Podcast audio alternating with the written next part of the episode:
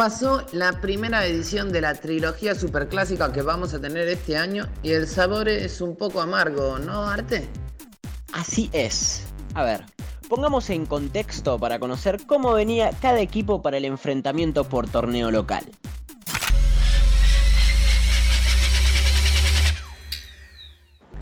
El criticado Boca de Alfaro llegaba al monumental puntero junto a San Lorenzo e invicto en la Superliga. Pudo mantener este invicto, incluso Andrada fue quien se llevó el galardón al arquero con la mejor racha en cero de la historia Geneise y además arrastró un punto que aporta más en lo anímico que en lo estadístico. River llegaba al Superclásico con un día menos de descanso y menor recorrido en cuanto a viajes. Con 7 puntos, se ubicaba lejos de los dos punteros y aspiraba a recortar la distancia el pasado domingo. Cabe aclarar que tuvo un partido intenso en Paraguay contra Cerro Porteño donde selló su clasificación a las semifinales de la Libertadores. Como siempre, el doble 5 titular de la radio te cuenta algunos detalles que seguramente no tenías en cuenta. Boca formó con un 4-1-4-1, conformado por un triple 5 de Rossi, Capaldo, Marcone y un doble 9 Hurtado Soldano, que no fue tal ya que el ex delantero de Unión volanteó por la derecha.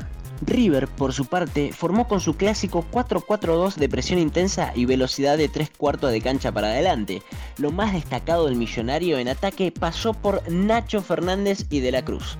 Si bien fue el que menos intentó, Boca tuvo una alta dosis de efectividad en sus remates, ya que de los 5 que intentó, 4 tuvieron destino de gol, todos bien resueltos por el arquero de selección Armani. Y si uno es el que menos intenta es porque otro fue decididamente más. Y es el caso de River, que fue el equipo con mejores intenciones pero menos éxito. 17 ocasiones de gol y solo 5 fueron en dirección a la red. Todos también resueltos por Andrada.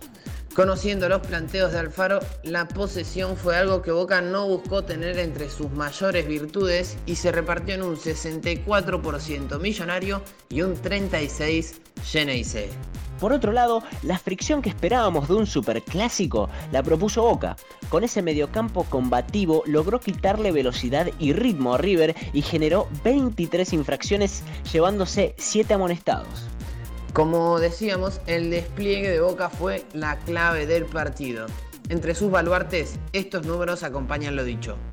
Los que más corrieron fueron Soldano con 12 kilómetros, Marcone con 11.7 kilómetros, Montiel con 11.4 kilómetros, Capaldo con 11.3 y cierra esta lista el juvenil Weigand con 11 kilómetros recorridos. O sea que 4 de los 5 que más corrieron son bosteros hay que correr en el Boca de Alfaro. Así como los Ceneices tuvieron los jugadores más intensos, River tuvo los más agresivos, ya que cinco jugadores millonarios intentaron al menos dos veces al arco, mientras que los Ceneices solo una.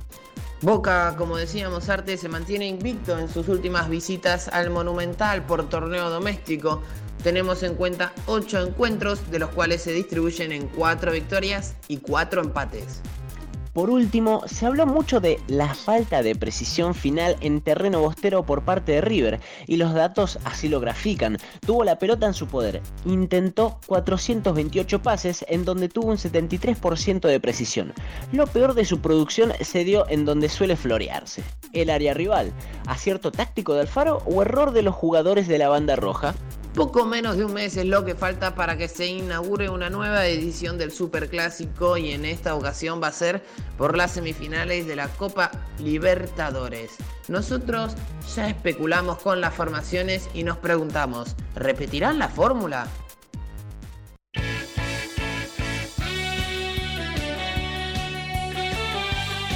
Y ahora llega Hilando Fino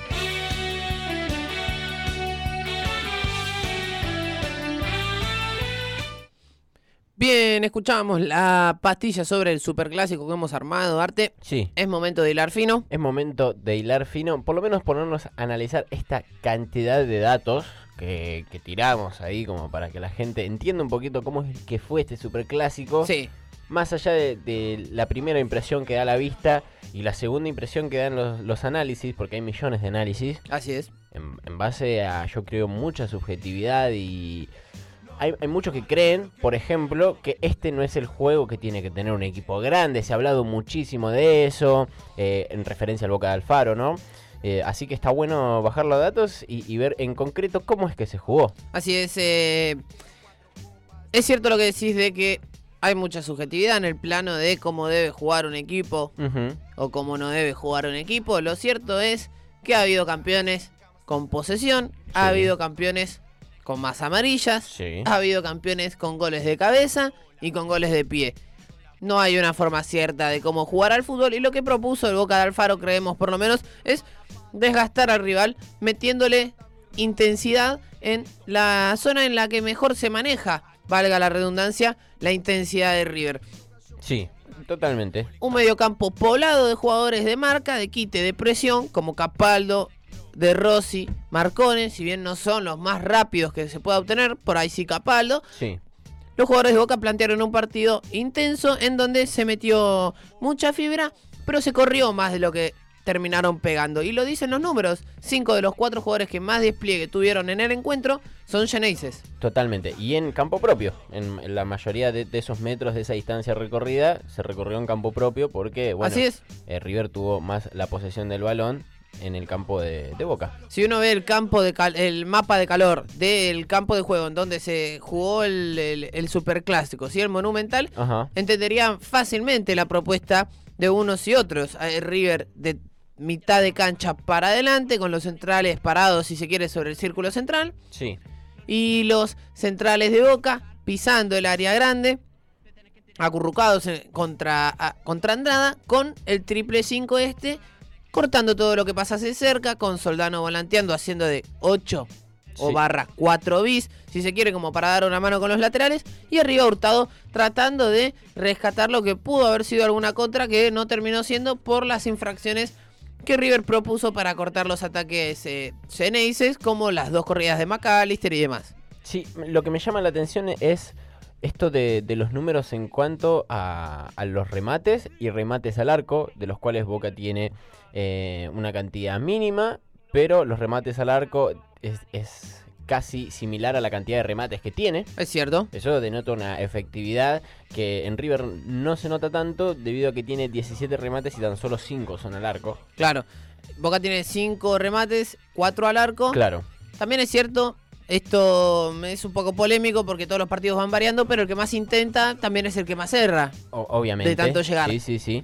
Pero yo creo que esto, y esto se viene viendo hace muchísimos partidos, que Boca es el equipo en sí el que menos propone, pero el que más efectivo es. Entonces, a mí, a mi gusto, la manera de ver es un acierto de- del, del DT, porque siempre viene pasando, es una constante, porque si se defiende y no llegaría con esa precisión, no tendría valor el planteo que hace. Ahora, si en los números vemos que, en fin, llega con el propósito y la efectividad esa, yo creo que es suficiente. Aunque, si me permitís, para el, el enfrentamiento que se viene en semifinal de Copa Libertadores, no creo que se pare de la misma forma, sí de una manera muy similar. Yo, eh, esto jugaremos con la futurología más adelante, Claro. claro. falta todavía, pero yo creo que vamos a ver algo similar en el Monumental. Y en la bombonera, quizá me atrevo, me atrevo a soñar con un doble 9 y un Salvio recuperado y un McAllister más suelto y demás. Claro. Pero eso se verá más adelante. Lo cierto es, como decía Sarte, que siempre se le ha criticado o se le ha remarcado a Alfaro que este Boca, si bien se defendía bien y mantenía su valla en cero, Sí. eh, era gracias a Esteban Andrada. En este partido para mí se vio todo lo contrario. Si bien Andrada termina cumpliendo el récord, sí. termina atajando dos o tres pelotas buenas, no claves. Ajá. Creo que el bloque defensivo de Boca fue el que mejor se asentó. Cumplió con la idea del faro, faltó el gol de arriba. Bueno, no está Guanchope, no está Salvio, tiene bajas importantes. Termina siendo el cero el resultado óptimo para el equipo de Alfaro, que se mantiene invicto en sus visitas al Monumental, Arte. Bueno, como habíamos comentado, previo al año 2011 es que Boca no perdía en el Monumental y sigue siendo todavía el récord. El dólar estaba a 4 pesos cuando, cuando River la había ganado. Así que vuelvo a ganar River, entonces, ¿no? En el Monumental. Ya, porque... ya lo habíamos mencionado. Ojalá, ¿no? En un día de estos capaz que baja, se va en picada el dólar y, y cae de vuelta a esos niveles.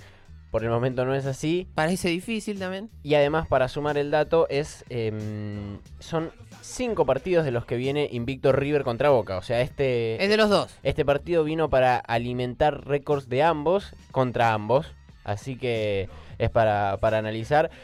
Está el, el momento histórico que River tiene en el Monumental contra Boca, que generalmente no saca buenos resultados. Y el momento histórico que River también tiene contra Boca a favor, que es que le viene sacando ventaja en los partidos en general. Así es. Eh, como decíamos, son las dos caras de una moneda. También hay que aclarar, si bien en esta semana se estuvo mm, el gran marco general de Ajá. los partícipes del Superclásico se dio de un lado para el otro, Sí. con mucha subjetividad. Cabe aclarar que, por lo menos para mí, y creo que para vos también, Arte, no está mal defenderse, ni mucho menos. De hecho, cuando River ha ido a jugar ante rivales que se sabía, se sabía inferior, Ajá, Véase Gremio, por ejemplo. Véase Sí. Boca en su momento, en 2015. sí. Ha ido con un esquema diferente, una idea diferente. Y es válido. Claro que es válido porque el objetivo no es jugar más lindo. El objetivo aquí es ganar. Exactamente. El objetivo es ganar. Y en este caso, hasta te diría que con las opciones que te deja el River de Gallardo, no perder.